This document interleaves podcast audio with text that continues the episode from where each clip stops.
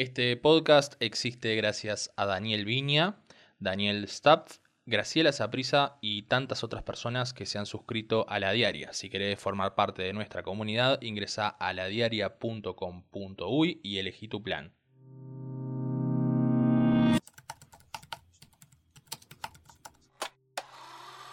Mezcla, un podcast de la diaria. Bienvenidas y bienvenidos a una nueva edición de Mezcla en Pandemia. Quien les habla es Leo Lagos, editor de Ciencia de la Diaria. Me acompaña Marina Santini. Buen jueves, Leo. Buen jueves para todos los que nos están acompañando un jueves más en Mezcla en Pandemia. Y también Bruno Yelza. Hola Leo, hola Marina, hola Joaquín en los controles y la edición, hola a todos los oyentes. Hoy me siento como el meme ese del, señor que está recostado en, el estaño de un bar y dice, ¿qué semana, no? Y todavía no se terminó la semana. Me siento un poco así hoy, no sé ustedes. Eh, fue una semana complicada, pero si mal no recuerdo han sido semanas complicadas. Las últimas 52 por lo menos. Aproximadamente. un año tiene 52 semanas, bueno.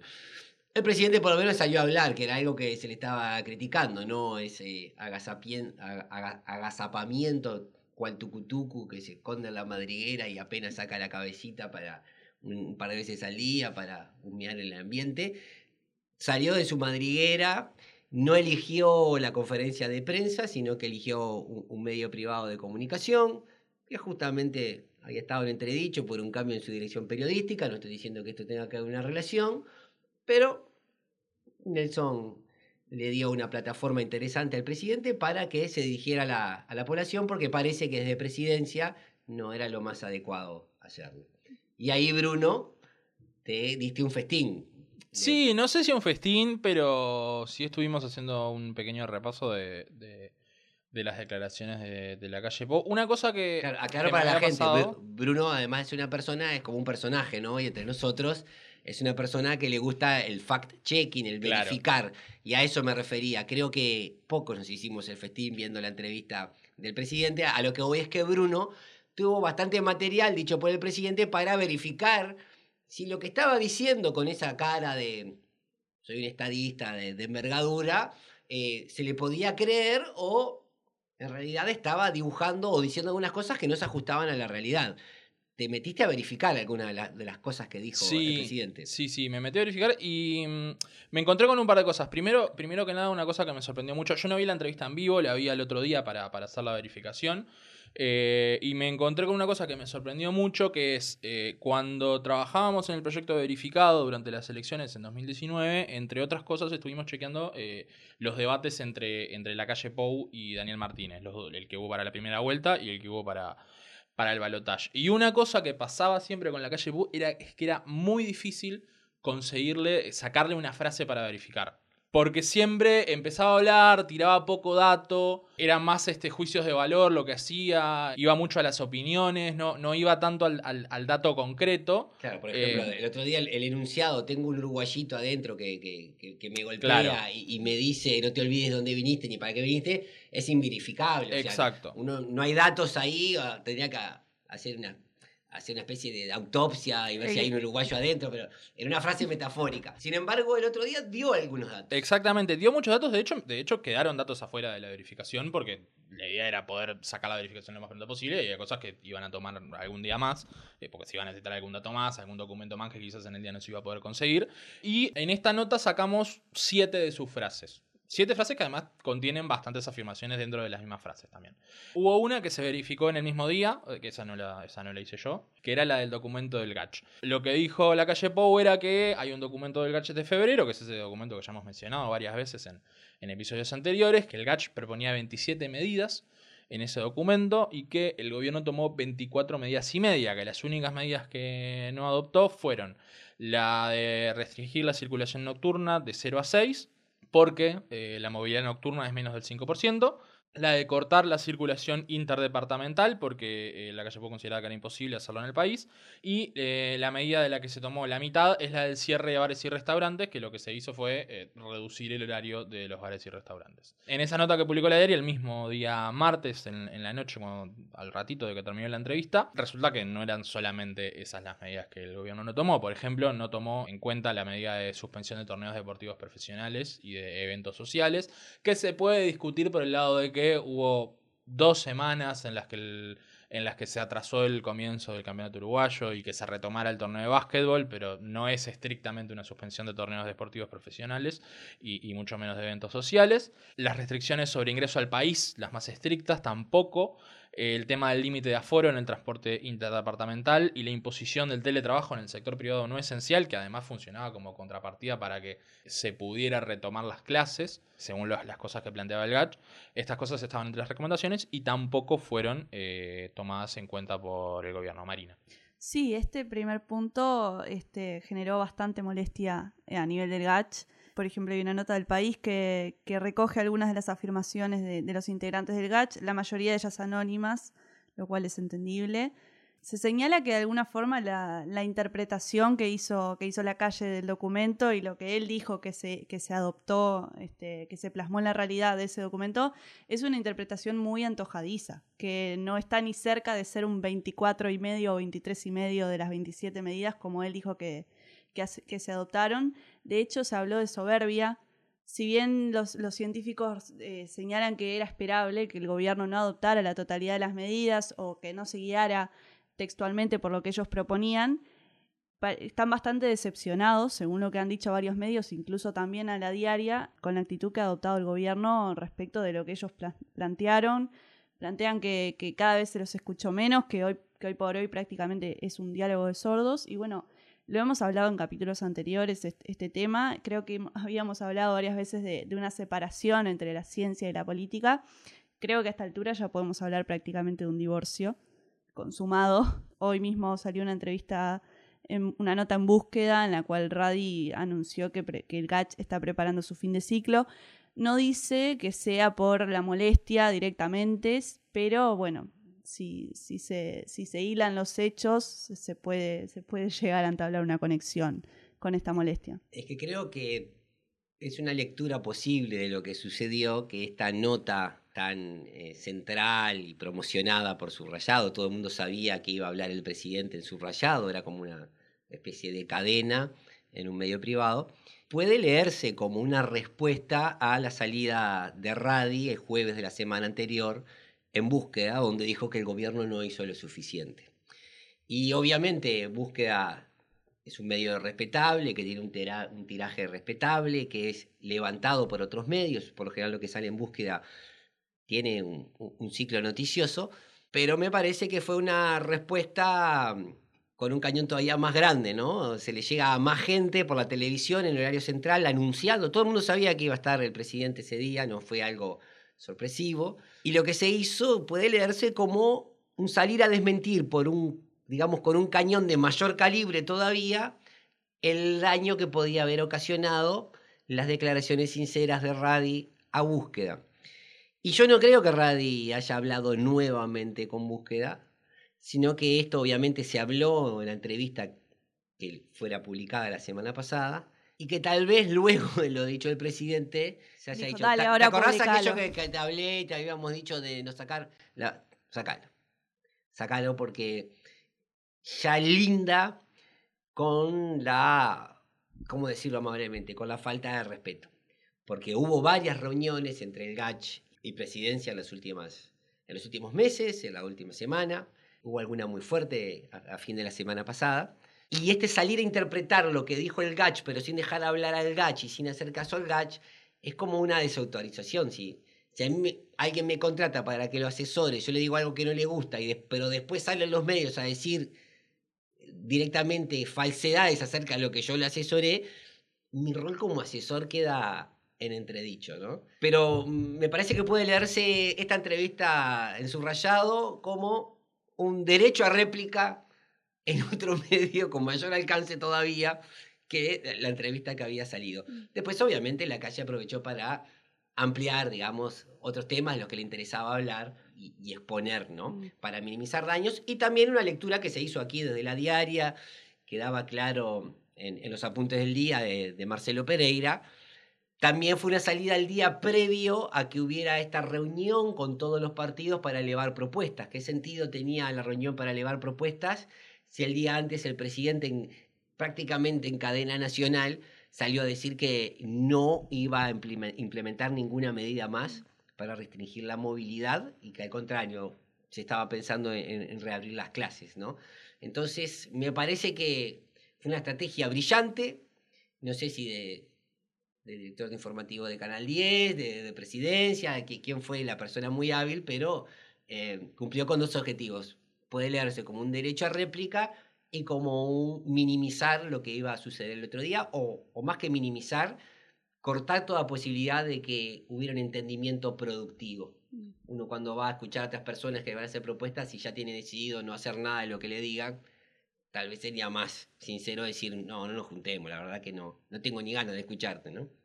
Sí, la del gache es la primera respuesta de la calle en la entrevista, además. Este dato de las 24 medidas y media, este tema, es lo primero que dice la calle. En... Como que redobló la apuesta, ¿no? Lo que se venía diciendo, que lo venía ya diciendo el GACH y lo venían diciendo otras sociedades científicas, lo decían las gremiales de la salud, FEMI, el SMU, de esta soberbia y esta falta de escucha. El presidente salió a reafirmar eso, ¿no? No a, no a intentar desmentirlo o a intentar decir, no, nosotros estamos dialogando con la ciencia, nos interesa escuchar la ciencia. O sea, el mensaje que dio es que sí, que, que lo- los, caminos de entendimiento están cerrados. Y bueno, eso es lo que entendió el GATS. Y como vos decís, Leo, probablemente ya era algo que se estaba manejando antes, pero no se quería decir públicamente todavía. Pero con esta, este mensaje que salió a decir, eh, a dar el presidente, quemó todos, todos los canales de comunicación posibles. Hay que ver cómo afecta esto también, la aprobación y la simpatía en la gente, porque este, este relacionamiento que tenía, que tenía el gobierno con las ciencias desde el comienzo de la pandemia, con la creación del GATS, había caído muy bien en la, en- en- en la ciudadanía. Hay que ver cómo afecta en adelante este tema. Sí, hay que ver quién sufre el mayor golpe de esta, de esta cada vez más evidente ruptura entre, entre el gacho y el gobierno, si el, si el gacho se va y no pasa nada, o si efectivamente termina afectando eso. Bueno, hay otra de las cosas que estuvo diciendo la calle Pou y hay una frase de, dentro de esto que creo que a Leo le va a interesar para comentar. El presidente, una de las cosas que dijo también fue, no creo que funcione un lockdown, en otros países han saltado los casos, la estrategia no es la única, la estrategia del lockdown, son las medidas que ya tomamos y la vacunación masiva casi como ningún otro país del mundo. Sobre esta última parte, acá eh, es verdad, que lo venimos diciendo desde hace un tiempo, Uruguay viene vacunando muy bien. Eh, los datos de Uruguay están al tope en tema de, vacunación. Al primero de junio teníamos al 52,68% de la población del Uruguay inoculada con al menos una dosis y eso posicionaba a Uruguay en el octavo lugar según eh, los datos de eh, Our World in Data, que es el, el dataset de estadísticas de, de COVID-19 que, que- en el que trabaja la Universidad de Oxford. Uruguay estaba en el octavo lugar, obviamente el primer lugar era para Israel, que ya venimos diciendo hace rato que, que viene vacunando muy bien y además vacunando con Pfizer. Después venían Canadá, Reino Unido, Mongolia, Bahrein, Chile, Hungría y Uruguay ahí en, el, en ese top 10. Pero hay un detalle que creo que a Leo le interesa, que es este tema del no creo que funcione un lockdown. El yo para mí. El yo para mí. Es que ese es justamente eh, el divorcio que se produce. Eh, para empezar, digo, más en la línea tuya, Bruno, eh, el- hay algo que, que en esta discusión sobre qué hacer en este contexto donde, lo dijimos mil veces, hay mucha incertidumbre y es difícil encontrar la receta que te diga, hace un algoritmo, ¿no? Hace el paso 1, después el paso 2, el paso 3 y vas a obtener el resultado X. Eso no sucede, no hay tantos modelos de éxito y por lo general los países que han tenido éxito han recurrido a distintas medidas en distintos momentos. Eso es una cosa. Pero otra cosa, ya en esta especie de verificado, Bruno, es cuando uno en una argumentación recurre a una falacia, que fue lo que hizo el presidente en, el día de ayer. Eh, la falacia son técnicas que se usan en la argumentación para salir airoso en una discusión. Lo que hizo él fue la falacia de elegir aquel conjunto de, de evidencia que apoya lo que yo digo y minimizar aquella evidencia que está en contra de lo que yo digo. Eso en inglés se llama la, la- la falacia del cherry picking, que cherry son cerezas, picking es agarrar la cereza. Entonces, bueno, se supone que vos tenés un bol con cerezas y sacás las más lindas y decís, estas cerezas están espectaculares. Pero estás viendo que hay cinco podridas, pero no las sacás, ¿no?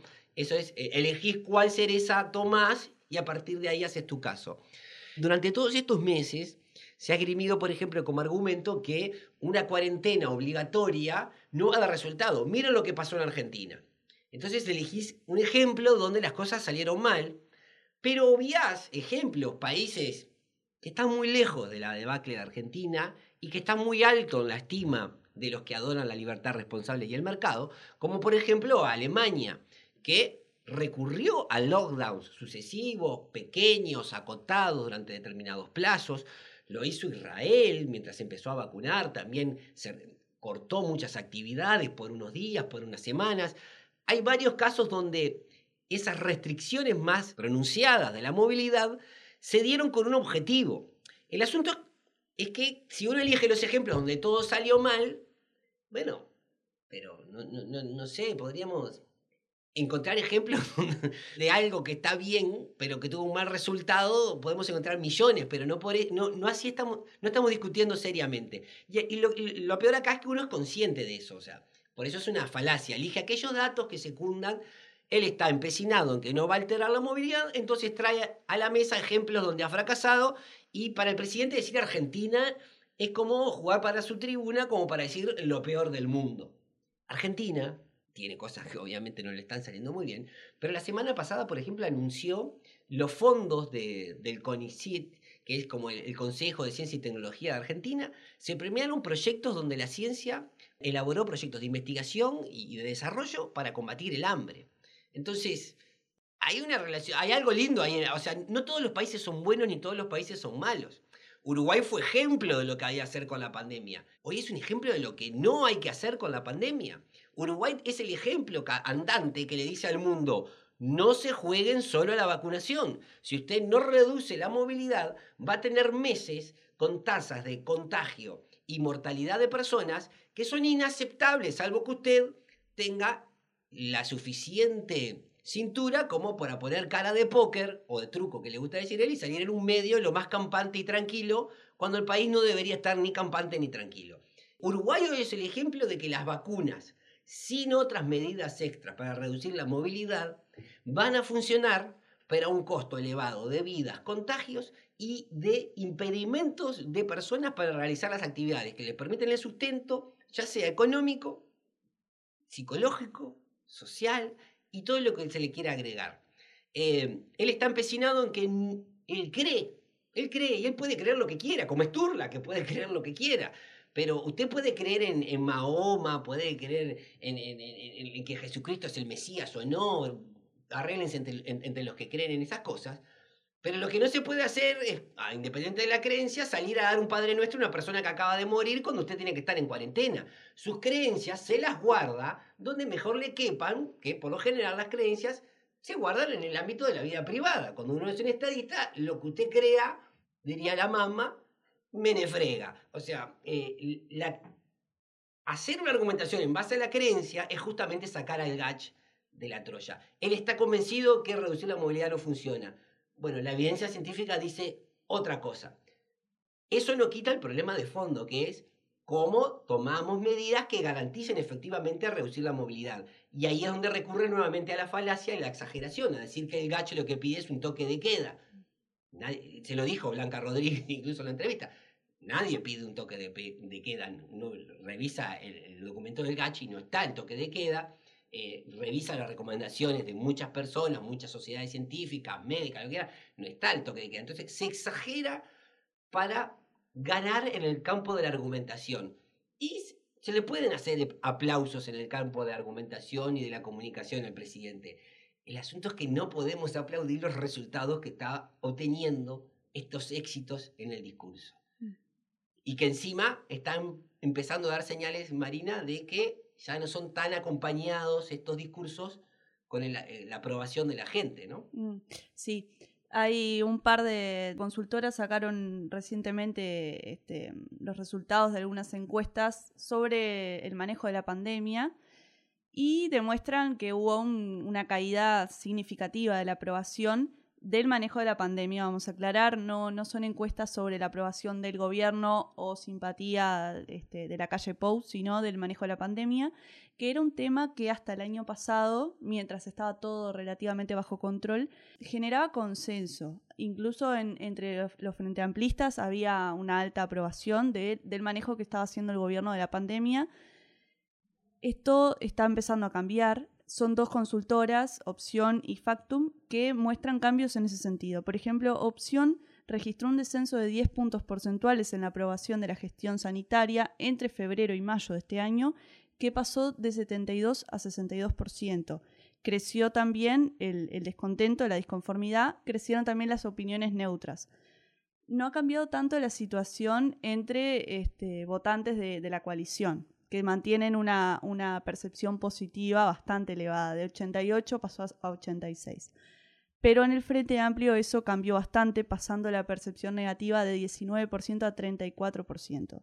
Factum incluso va un poco más allá y muestra que se están encontrando las opiniones negativas con las, con las positivas. Hay un 48% de percepción negativa contra un 49% de, de opinión positiva, lo cual demuestra una polarización bastante grande de las opiniones en, lo que respecta a la pandemia.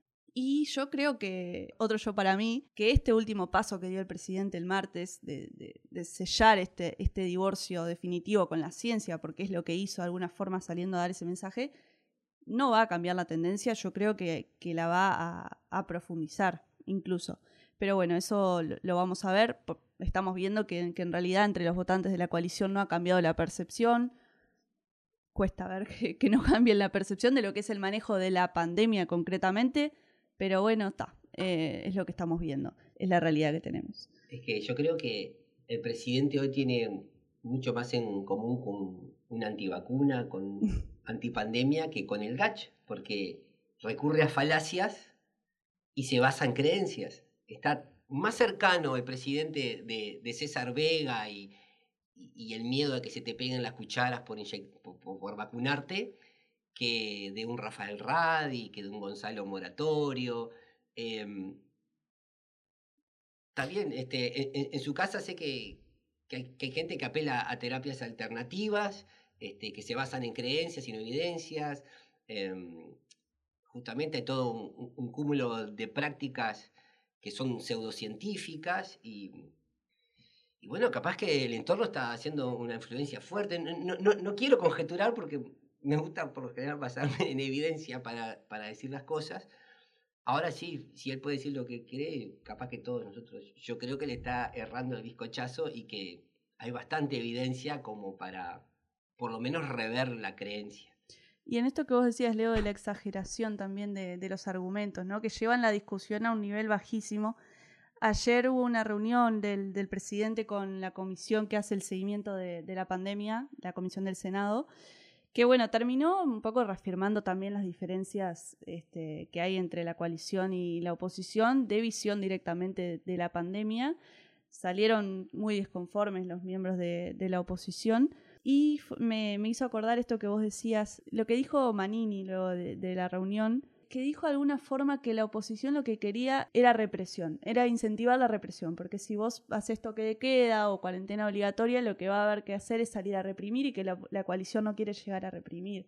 Entonces es como que se está llevando la discusión a niveles insospechados. es como que no se le pasa por la cabeza, por ejemplo, que una forma para reducir drásticamente la movilidad pasaría, por ejemplo, de dejar solamente las farmacias y los supermercados abiertos durante tres semanas ahí no precisa ni, tanquetas en las calles, ni, ni, nada. Son, cosas que se han hecho acá y tuvieron éxito, se han hecho en otros lugares y tuvieron éxito. Incluso está el tema ya, bueno, entrar más a hilar fino para una persona que se maneja en creencias, capaz que no, no es necesario, del ejercicio contrafáctico, de ver qué tan mal estaría Argentina si no hubiera tomado las medidas que tomó. O sea, las cuarentenas no las llevaron a, hacer un, modelo de éxito, pero esos toques de queda argentinos evitaron muertes, evitaron contagios. No fueron del todo efectivos, pero hubiera sido peor. Hay, hay, todo un escenario que en la ciencia se analiza muy meticulosamente, como para salir a decir en este ranking de los ejemplos y los no ejemplos ligeramente.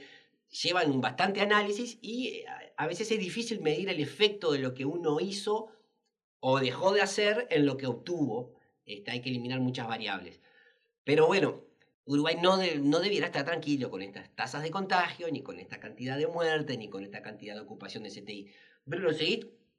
Te dio más datos Sí, eh, sí, sí, sí. la calle para chequear. Sí, cómo no. Vamos a hablar del tema de los CTI, porque la calle puse tomó un buen rato para hablar del tema de la situación de, de los CTI.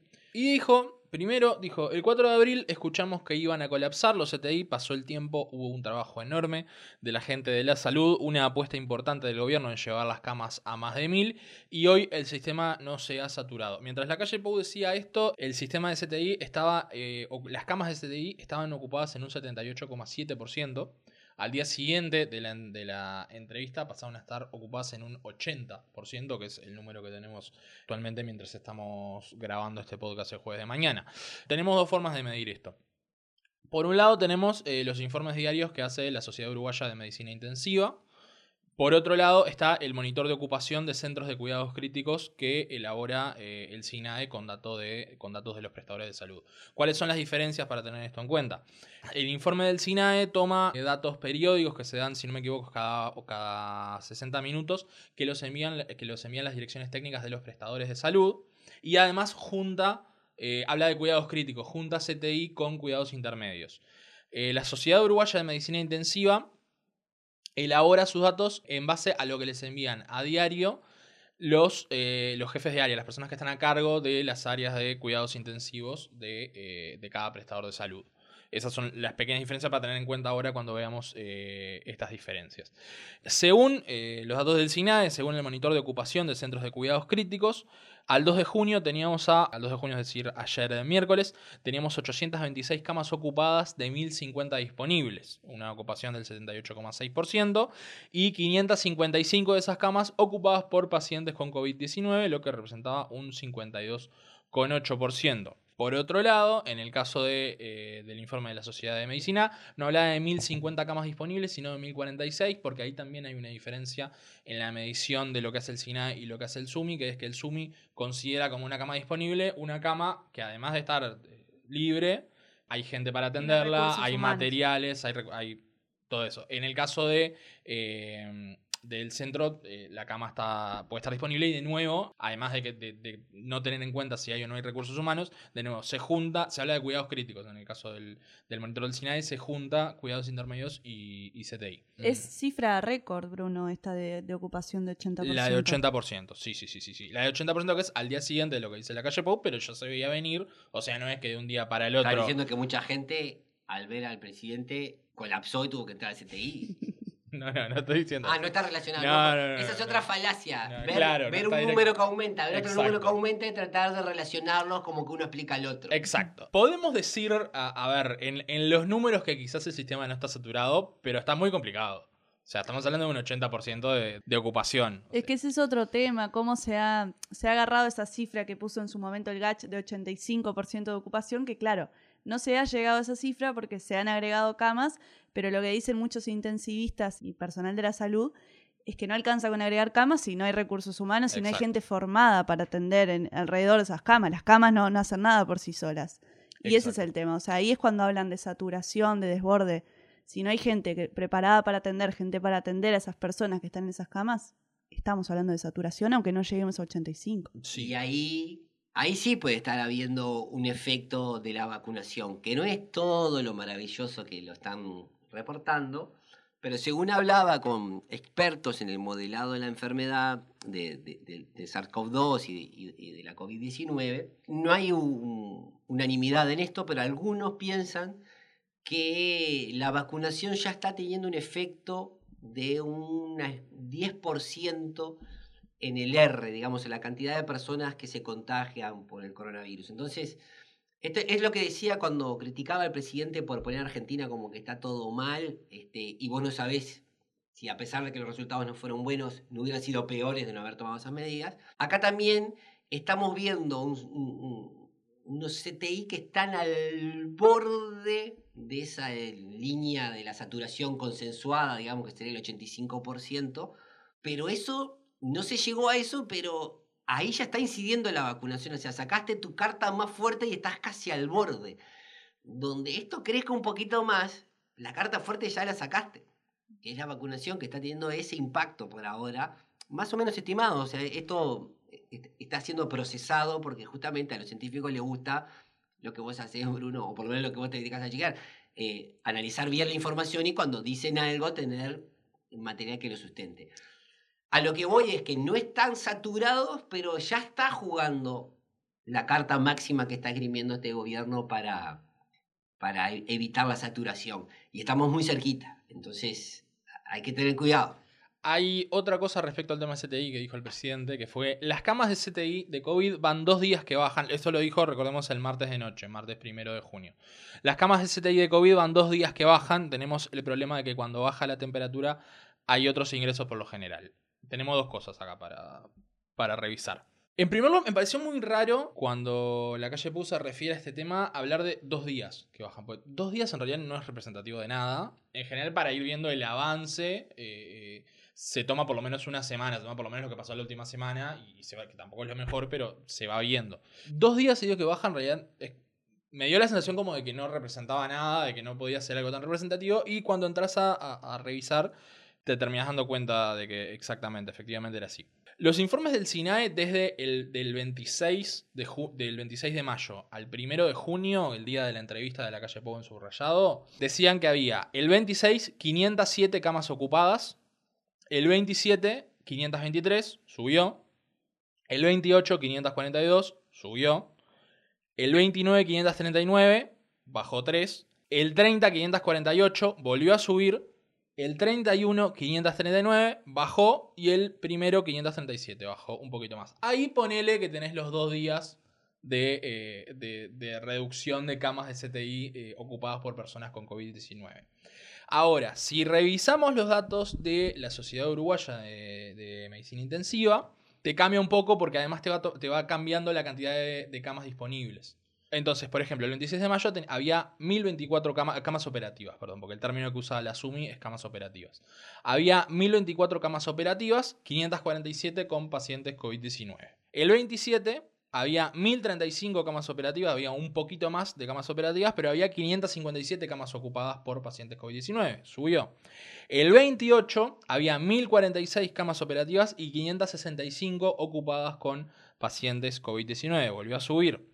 El 29 otra vez sube la cantidad de personas internadas en CTI por eh, COVID-19, 575 personas con 1042 camas, con menos camas que el día anterior. El 30 se mantenían las 1042 camas este, operativas, pero volvió a subir la cantidad de personas internadas por COVID-19 a 583. El 31 de mayo bajó a 564 personas con 1039 cámaras operativas y volvió a aumentar el 1 de junio a 569 con 1046 camas disponibles. En ese caso tendríamos una baja de un día variando además la cantidad de camas operativas, con más o menos camas operativas, siempre subiendo a lo largo de una semana, con esa excepción del 31 de mayo que bajó y para el 1 de junio volvió a subir. Y todo esto, además, incluso los datos del SINAE, que recordemos el SINAE eh, se refiere a cuidados críticos y tiene algunas variaciones respecto al SUMI, todos estos datos al final para el 2 de junio tampoco sirvieron de nada porque había, según los datos del SINAE, ya había 555 personas en CTI con COVID-19 al día siguiente de la entrevista de la calle Pau y nuevamente subió esta cifra luego de esos dos días que bajaron según los datos del SINAE. Eso es la primera parte. Es que este es un pequeño caso de lo que hablaba de, la selección de las cerezas, ¿no? ¿Por qué dijo los últimos dos días bajaron? Porque no podía decir en los últimos tres días, ¿no? De acuerdo a los datos del SINAE. Si hubiera sabido los datos de Sumi no podía haber dicho siquiera los últimos dos días. Es elegir qué datos respaldan lo que vos querés decir y obviar todos los otros. Si hubiera dicho los últimos cuatro días, no podía haber sacado una conclusión. Mira, hubo dos días con aumento. Y lo que tendría que haber hecho es lo que se lo que decías al inicio, Bruno, eh, tomar un periodo de las últimas semanas y vemos que hay un promedio del cual nos está bajando, que andan los, no sé, no, no, sumé mentalmente lo que decía, pero están los... 500 y pico. 540, por, por, ahí anda más o menos. Y eso te está indicando algo, porque si esos dos días que el presidente dice además hubieran bajado de 500 y algo a 300, ¡uh! Acá pasó algo. Pero estadísticamente eso no dice nada. Y está el viejo adagio, ¿no? Si usted quiere mentir, mienta con números. Los números que dijo el presidente de acuerdo al SINAE está bien. De acuerdo al SUMI ya no están tan bien. Pero no significa nada esos números. Este, no significa absolutamente nada. ¿Por qué cuando quieren convencerte de que está bueno subir el precio del combustible, si van hasta febrero te dicen todo lo que ha venido subiendo de febrero? ¿Por qué no te dicen cuánto subió ayer? Porque capaz que el, petróleo ayer no subió nada. Pero no va a salir el presidente de acá para decir, no, cancelamos la suba porque ayer no subió nada. Sería un, un tonto si lo hiciera y probablemente la calle lo relevara. El asunto que me parece que la calle piensa que los tontos somos nosotros. Claro. Eh, una pequeña aclaración antes de, retomar esta última parte, porque además de eso, la calle Pau hacía referencia a el aumento de personas internadas en CTI por motivos ajenos al COVID-19 y también parece que es interesante tener en cuenta eso. Primero, una pequeña diferencia. No es el informe de la SUMI versus el, el informe del SINAE. De hecho, el, monitor de ocupación del Centro de Cuidados Críticos que tiene el SINAE tuvo colaboración de la SUMI para que se, para que se armara. O sea, simplemente tienen dos unidades, de, do, dos formas de medir diferentes y hay que irlo teniendo en cuenta. Pero no es uno versus el otro. Eso simplemente para aclarar para las personas que, que nos escuchan. Respecto a esto otro, a esta última parte de, lo que decía el presidente sobre la cantidad de personas en cuidados críticos por motivos ajenos al COVID-19, al 2 de junio había 250 personas, según los datos del monitor de ocupación del Centro de Cuidados Críticos del SINAE. El SINAE no venía publicando, no, viene publicando eh, la cantidad de personas internadas a CTI por motivos ajenos al COVID-19, entonces no pudimos ir para atrás. Sí pudimos ir para atrás en el caso del de informe de la Sociedad Uruguaya de Medicina Intensiva, que daba para el 27 de mayo 236 personas internadas en CTI por motivos que no eran COVID-19, 240 para el 28 bajó a 233 para el 29, bajó a 223 para el 30, subieron a 242 para el 31 y subieron a 254 para el primero de junio. Ahí sí se podía decir de nuevo este temita de los dos días que aumentaron, pero de nuevo, son no dos se días puede hablar de una tendencia. que no es algo representativo y que no se puede considerar una tendencia, sobre todo si después vemos que teníamos 250 personas el, el, el miércoles internadas eh, cuidados críticos por motivos que no eran coronavirus. Y a esto te agrego una pequeña pátina para relativizar un poco también los, dichos del presidente. Es cierto, en, años normales, cuando llega el invierno, hay más internaciones por eh, enfermedades respiratorias que están asociadas con, la llegada del invierno en este hemisferio. Va, en todos los hemisferios, porque cuando llega el invierno llega eh, en estos meses, quiero decir, en este hemisferio. Eh, pero lo que se había visto y se vio en muchos países, y en Uruguay también, es que las medidas mm, no farmacológicas que adoptamos para cuidarnos del coronavirus provocaron un descenso también de otras afecciones respiratorias. Esto de usar tapabocas, de tener ambientes ventilados, de usar el alcohol en gel, de lavarse las manos, se observó en varios países del mundo que tuvo una incidencia significativa eh, en, en, en, la cantidad de personas que cursaron infecciones respiratorias que, requiri que requirieran internación. También es cierto lo otro, ¿no? Eh, hay muchas enfermedades que quedaron enmascaradas o relegadas en su atención por la, la, la emergencia sanitaria provocada por la pandemia. Habría después que trazar una raya ahí y ver cuántos problemas terminaron en internaciones por desatender algunas enfermedades, pero lo que se observó es que en todas estas enfermedades respiratorias que alude el presidente cuando dice que llega el frío, hay como una mejora colateral. Estos cuidados que estamos tomando contra eh, la COVID-19 también tienen efectos benéficos relativos a otras enfermedades infecciosas, que se transmiten también por la saliva, bueno, cuando, cuando uno habla, por las gotículas, todo esto que, que ya vimos, ¿no? Entonces, Bruno, te agrego eso nomás a, a, al, al, verificar sí, sí, que sí. estás haciendo, que no habría que hacer una suma lineal de las personas internadas, por ejemplo, en 2019, en el invierno, por enfermedades respiratorias, y decir que eso va a suceder ahora, porque sería como comparar las cifras de delitos de un año con pandemia de un año sin pandemia. Una locura, ¿verdad? Que nadie hace eso. No, pero además, sí. una cosa que quería agregar nada más, que tampoco es algo que se pueda decir como, como un dato tranquilizador, ¿no? Esto de que, de que hay más gente que entra por otras, por otras enfermedades respiratorias o lo que sea, porque en realidad es un ingrediente que complica todavía más la ecuación, porque, cuando, o sea, se está viendo ahora justamente, hace poco habían salido datos de, de, de personas con COVID-19 que se les había también diagnosticado, por ejemplo, el H1N1, Y hay que ver cómo complica esa combinación también de, de patologías, que no es, no es un dato alentador decir, bueno, no, sube, sube la, la cifra de ocupación Claro. porque entra gente con otras patologías, porque es algo que sumado al COVID-19 no, no, no puede dar un buen resultado, sino que es algo a lo que hay que estar alertas. Sí, no, y que te- termina desembocando en el, en el problema que ya veníamos hablando al principio, que es el, el aumento de, de- de la ocupación de las camas, que en este momento, con la vacunación, como bien decía Leo, ya está en el 80%. Bueno, hay algunos chequeos más en la nota que si quieren la pueden leer entrando a laera.com.uy, pero nos, vamos, nos va a quedar muy largo este episodio si nos encargamos de leerlos todos. Yo quiero cerrar con uno más que a mí me pareció divertido. Les voy a decir que me pareció divertido de cierta manera. En, el momen- en determinado momento estaban hablando la periodista Blanca Rodríguez y, el presidente de la calle Pou sobre la situación de Rivera por el tema este de, de- de que abrieron los free shops y toda esta cuestión. Y bueno, y Blanca Rodríguez hablaba de la cantidad de camiones que empezaron a aparecer en, en la frontera para, para ir a comprar los free shops.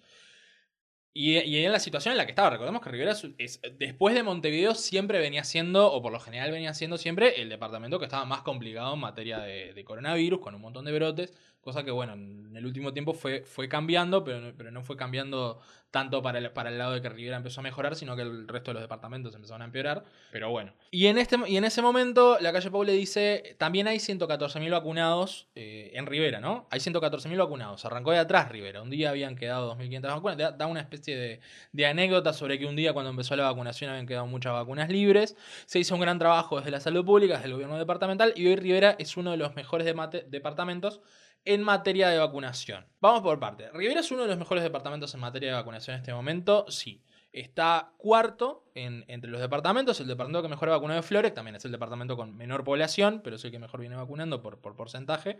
Es Flores con 61,58% de, de sus habitantes con primera dosis. Después viene Durazno, que es el que yo diría que es el que está mejor en general, que tiene 61,54%. Y Florida con 58,96%. Y en cuarto lugar está Rivera, que tiene el, 56, el 57,67% de su población vacunada con al menos una dosis. Y respecto a las segundas dosis, Durazno ya tiene el 47,64% de su población vacunada con las dos dosis y después viene Rivera en segundo lugar con el 43,16%, que es uno de los departamentos que están vacunando mejor, efectivamente es uno de los departamentos que está vacunando mejor. Ahora, el tema de los 114.000 vacunados es muy difícil. En primer lugar porque Rivera tiene 109.000 habitantes, o sea, no llega a, a los 114. ¿Qué pasa? Eh, cuando se complicó el tema del sistema de- para agendar la vacunación, hubo mucha gente que se agendó en otros departamentos, gente que era de un departamento y que se agendaba en otro. Por eso es que en el monitor de datos de vacunación del Ministerio de Salud Pública hay dos medidores. Hay un medidor que es las personas vacunadas según el departamento de residencia, o sea, donde declaran las personas que residen, y después son las personas vacunadas según el vacunatorio. Justamente por este tema de que hubo bastante, justamente que hablábamos de la movilidad, hubo bastante movilidad en la vacunación de un departamento al otro por, por las complicaciones que hubo, al menos inicialmente, en, en la agenda de vacunación.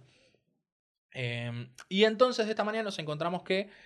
eh, Sí, claro, uno podría pensar que, Bruno, fue mucha gente a vacunarse a Rivera. Capaz que Exactamente. el presidente se confundió por eso. Exactamente, que los Cam- 114.000 podían ser porque había muchos vacunados en Rivera y no necesariamente personas que Bien. veían en Rivera. Tampoco Tampoco, tampoco pasó eso.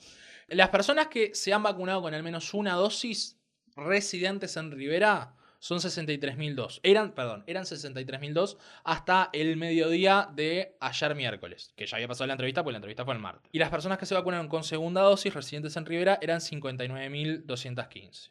Ahora, si vamos a la situación de las personas que se vacunaron en vacunatorios de Rivera, ahora no tengo el número, pero te da un 59.000 y pico. Incluso eso que además significa eso, no solo que no hubo muchísima gente yéndose a vacunar a Rivera, sino que había gente de Rivera que se tuvo que vacunar en otros lugares. Porque si tenés 63.000 personas de Rivera vacunadas y 59.000 personas vacunadas en Rivera, Mm. significa que hay gente que se tuvo que mover. Y además hay otro tema también que es, que, que- que es, para, es para tenerlo en cuenta, que es que hay, en Uruguay hay 8 departamentos que tienen más de 100.000 habitantes. De esos 8 departamentos, los únicos que han pasado la- los 100.000 actos vacunales, o sea, las, las 100.000 personas que tienen al menos una... No, perdón, los 100.000 actos vacunales sí, eh, son Montevideo, Canelones y Maldonado. Los demás no han llegado todavía a esa cifra. Obviamente, Rivera con 63.000 residentes y 50.000 y pico de personas vacunadas en el departamento, tampoco.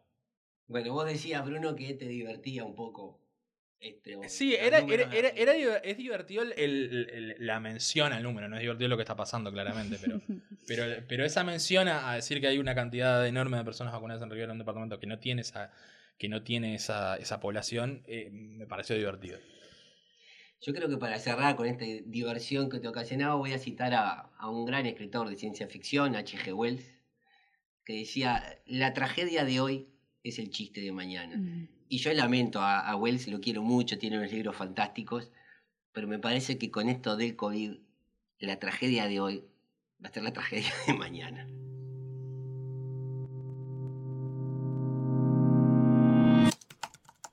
Con Leo Lagos, Marina Santini y Bruno Celsa. Edición Joaquín Fernández. Sumate a nuestra comunidad.